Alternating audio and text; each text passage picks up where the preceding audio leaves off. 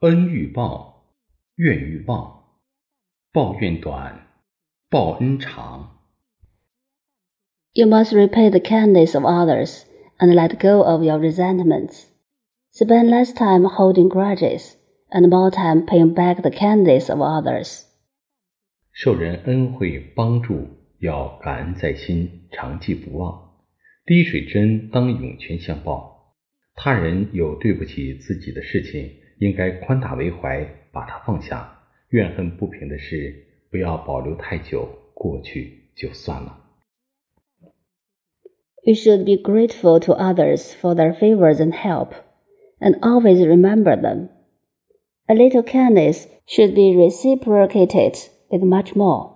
When others harm us, we should let it go leniently. Don't keep resentful things for too long, but let bygones be bygones. 抱怨是一剂毒药，抱怨的产生是没有认识到抱怨实质，没有足够的智慧去判断、驾驭、处理事物。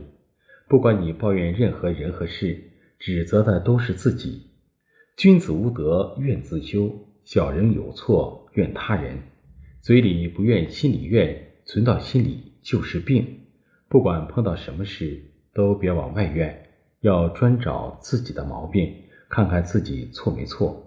事怕颠倒，理怕翻，将心比心，多一点感恩，少一些抱怨，是自身良好的修养、品德提升的一种表现。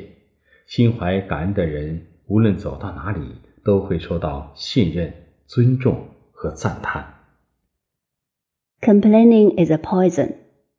Complaining is caused by not realizing its essence and not having enough wisdom to judge, control, and handle affairs. No matter who or what we complain about, we are blaming ourselves. Gentlemen blame themselves for lack of self cultivation, but villains blame others' mistakes. The latter complain silently, even if they don't speak, which lead to illness.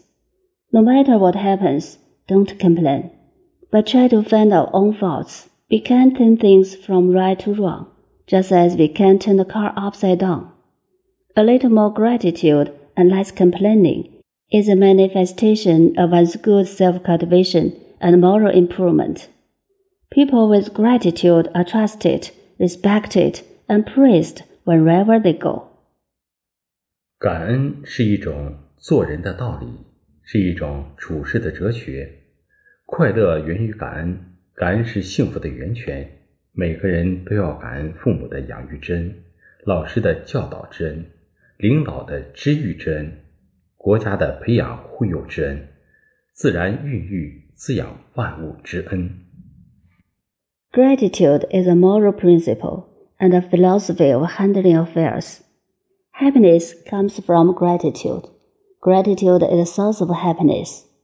Everyone should be grateful for the kindness of parents, teachers, leaders, the cultivation and protection of the country, and the kindness of nature in nurturing and nourishing all things. 《弟子规》真言：懂得感恩，才有一切。 Precepts of 弟子规 Gratitude is our primary morality.